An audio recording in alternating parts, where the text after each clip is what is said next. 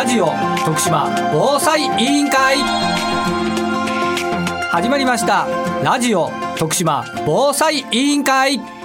このラジオ徳島防災委員会は徳島で活動を続ける防災士が中心となり立ち上げた委員会です。徳島で暮らす一人一人が災害について知り考え行動することで災害から命をそして未来を守れるようになるためにラジオから情報を発信していきます。ここからのお時間どうぞお付き合いください。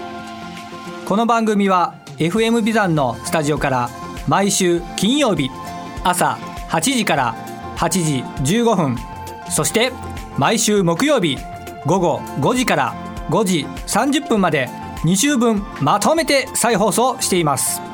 そしてこの番組はラジオだけではなくパソコンスマートフォンでも聞くことができますパソコンの場合は BFM791FM ビザンホームページのトップページ左側。サイマルラジオと書いてあるバナーをクリック。スマートフォンタブレットの場合はリッスンラジオのアプリをダウンロードして中国四国エリアから BFM791FM ビザンを選択してください。ラジオの電波が届かないエリアの方もとてもクリアな音質で番組を聞くことができます。ぜひお試しください。今日は FM ビザンのスタジオからラジオ徳島防災委員会事務局長の瀬戸がお送りします今週もみんなで防災スイッチオン今回は6月27日日曜日エコ未来徳島で行われました親子で防災スイッチオンパーソナルカードを作ろうで私が講師をした時の様子お送りしたいと思います。今週は第2弾です。それではどうぞ。ここからはですね、ちょっとハザードマップを見てみようっていう時間にしようかなと思います。皆さん、ハザードマップって知ってますか？知らない？ハザードマップ。みんなの机に今日はですね、見本に青いハザードマップを1冊ずつ置かせていただきました皆さん今お配りしているのはですね徳島市の地震津波防災マップでございますこれね地震と津波に関することが書かれてますしかもあの発行年数ちょっと驚きなんですが平成26年3月作成と書いてますあの実は今ホームページを見てもですねこれが今のえー、地震津波防災マップで徳島市が発行している最新のものになります。ちょっとね、大丈夫かなっていう気はしますが、えー、徳島市に関することを言いますと、この6月にですね、徳島市の洪水高潮ハザードマップが新たに作成をされて、この後あの全世帯に配布される予定と聞いてますので、皆さんもしお家にね、あのそういったものが届いたら一度目を通していただけたらなと思います。徳島市地震津波防災マップ見ていきましょう皆さん10ページ11ページ開いてみていただいていいですか？はい10ページ11ページを開くと徳島市のマップが出てきます。これ本当お家皆さん住んでるとこ全然違うのではいみんな自分のお家お父さんお母さんに聞きながらどの辺りかなっていうのを見てください。その番号が分かったらちょっとめくっていくと右の方にね番号がずらずらずらって上から順番並んでるのでそこを見ながらそれぞれの拡大ページに飛んでください。飛べたかな？いけた人！あいけた。手上がったよ。上がった上がった。いけたかな？自分の家乗ってない？みたいな。人はいませんか？いないかな？はいじゃあ見ながら、えーと、とちょっとずつ説明をしていくとえー、お家があるあたりに色が何かしら塗ってあるよっていう人は、え、地震津波が来た時に、え、津波がやってくるかもしれません。かもですよ。これはあくまで想定です。絶対来るっていうわけでもないし白い人たちも絶対来ないっていうわけではございません。そこは覚えておいてください。だって相手は自然がやることなんでね。あの計画的にここまで津波やりますせっていうような感じでは来ません。自然が相手なのでおおよそこのぐらいじゃないかなっていうのを偉い先生方が調べて書いたのがこのハザードマップです。自分の家見つけたら近くに紫色のね建物があればそこが津波避難ビルに指定されているビルです。ただこれ平成26年に作られたマップということなのでここ何年かでもうちょっと増えてたりします。増えてたりします。津波避難ビルは増えてます。なのでそれを知りたい方はちょっと手間ですが徳島市の防災の担当課のホームページを見ると追加されている避難所のリストが出てきます。もうリストはねもう文字ばっかり並んでるのでちょっと見にくいんですけど、まあ、周りのねこう住んでる周り見たら高いマンションの横に壁のあたりにこう津波避難ビルっていう印がついているようなねマンションもあったりするのでそういったところもあの頭の中にねインプットしておいていただけるといいんじゃないかなと思います。でね、まあ、どういった道で実際じゃあ逃げようかなとか地震が起きた時逃げようかなっていうのも考えれますしそのマップの上でね話をした後に実際に歩いてみるっていうのもいいんじゃないかなと思います。はい、今見てもらってるのは徳島市の津波地震津波防災マップです。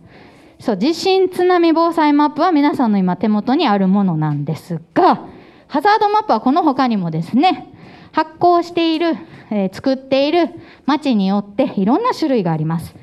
例えば洪水のハザードマップだったり高潮のハザードマップであったり高潮っていうのはこう海の水がぐーんとこう上がってくるのね。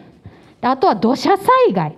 山際に住んでる皆さんは後ろの山が崩れてこないかな。たくさん雨が降って後ろの斜面が崩れてこないかな。地震の揺れによって山が崩れないかなとかそういった心配もあると思います。そういったマップであったりそれが全てまとまった総合の防災のハザードマップもあります。ねそれぞれ見るの めんどくさいしややこしいですよね。子育てしている私たちはもう。ね毎日が大変なのであの一個一個これ集めたり一個一個こうネットで見たりとかしよったらもうそれだけで心が折れてしまうわけですけども、えー、その中でですねここのページを覚えておいていただけるとなんとなくあの自分のお家の周りを把握できますどういった危険があるのかなっていうのを把握できますこれ国土交通省っていうねあの ところが作っているホームページです重ねるハザードマップというねページがあります。これあのパソコンだけじゃなくてスマートフォンでも見ることができます。試しに、えー、こちらのパソコンでエコミライさんのあたりを見てみます。ここら辺ですか？はい、ここら辺が今皆さんがいるエコミライさんのあたりでございます。うん、で、ここに左上にですね、洪水とか土砂災害とか高潮とか津波とかっていうね、選べるようになってます。押してみますよ。まず洪水。ピローン。はい、なんか色がつきました。色がついたという時は、何かが起こるかもしれない場所ということです。はい、何かが起きたら何かが起きます。ここにあの例があって、何メートルが何色みたいなこと書かれてますが、何黄色とピンクあたりですね。えっ、と、クリックしたら数字が出てきました。0.5メートルから3メートルぐらい。みんなどのぐらいの高さか分かりますか ?0.5 って言ったら50センチやから、膝ぐらいかな、みんなの。誰ね ?50 センチの身長って言ったら赤ちゃんやね。生まれたての赤ちゃん。えー、3メートルって言ったら、私の2倍ぐらいですね。だから天井あたり。ここにおるとしたらね。はい、天井あたりまでまあ、細かく言うとあの海抜から何メートルとかいう話になってくるんですけど、まあ、想像してみるにはいい材料かなと思います3メートル来たらここにおったままやったらいけないですよね2階に上がったり、えー、この近くだったら丸中さんが避難所になっていたりとか、まあ、各それぞれのお住まいの地区に地区によって、えー、避難先なんかも、えー、ここを押すと出るのかな。あこうやってね出ます。一応指定されている避難場所っていうのもおあのマッピングされるようになってます。ただ徳島市に関しては津波の避難ビルは表示されるんですが洪水の避難ビルは表示されないんです。それ一応担当課の方に何でですか？って聞きに行ったんですけど今はまとめ中ですということなので、えー、っと早いうちに上げてほしいなっていうふうに思ってるんですが、まあ、そういうふうにこう自治体によってね出ている情報も異なっているので皆さんあのお家に帰っても見れるページとしてよかったらこの国土交通省の重ねるハザードマップアプリアプリじゃないなスマホのこうねあのデスクトップホームの画面にね追加しておいていただけたらなと思います。さあ続いてじゃあ地震津波のお話いきたいと思います。じゃあ地震について皆さん考えてみましょう。皆さんが住んでいる徳島市徳島県、えー、地震は起きますか？起こる。起こる。起こる。起こる。起こる。起こる。起こる。起こる。実際に地震を体験したことがあるよっていう子はいますか？あね今年もちょっと揺れたかな？去年もちょっと揺れたかな、まあ、定期的にね小さい揺れは起きてます。はいみんなが言うように徳島でも地震は起きます。地震はプレートと呼ばれる 地面の板が動くことで起きます。なので海の中でその地面の板が動いたら海の水もその揺れによって津波となって皆さんの住んでる町にやってきます。で、えー、徳島県でですね南海トラフ地震がさっき言った海の中でね起きる地震が起きて津波がやってくると今、えー、言われているのが徳島県だけでもおよそ3万1000人が亡くなるんじゃないかというふうにね賢い先生方が計算して出されてます。3万1000人っていうもうよくわからない数字ですけどももしかしたらその中にあ私も含まれてるかもしれん。もしかしたら仲いい友達も含まれてるかもしれんしお父さんお母さんも含まれてるかもしれない。なんかそういうこと考えたらあ今からなんかやっとかないかんのちゃうかなっていうふうに私は思いました。なので今からできることとしていろんなねこういった災害のことを知って備えてすぐできるようにえー、知識を持っておくっていうことが大事かなと思っております。じゃあここからもまた聞いていきますよ。地震はいつ起きるでしょうか？朝？昼？夜？それがわそれが分からんの。はいこれが正解です。それ分からないんですよね。誰にも分からない。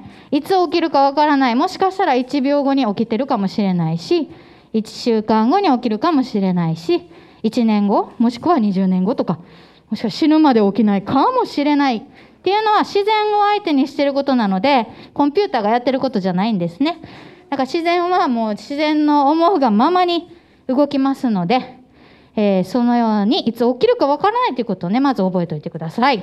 じゃあ地震はみんながどこにいる時に起きるでしょうか？家。家。家もあるかも。どこにいる時に起きるかな？どこでも起きる。どこでも起きる。いいね。どこで起きそうですか？えっとどこでもどこでも起きる。どこでいる時にも起きる可能性があるということですね。FM ビザンからお送りしてきましたラジオ徳島防災委員会。今週はここまで。再放送は毎週木曜日午後5時から午後5時30分まで。2週分まとめて再放送しています。そちらもぜひお聞きください番組ではあなたからのご意見やご感想お悩み相談もお待ちしております。メッセージはリクエストアットマーク BFM.jp リクエストの綴りは REQUEST アットマーク BFM.jp までお送りください。それではまたお耳にかかりましょう。さようなら。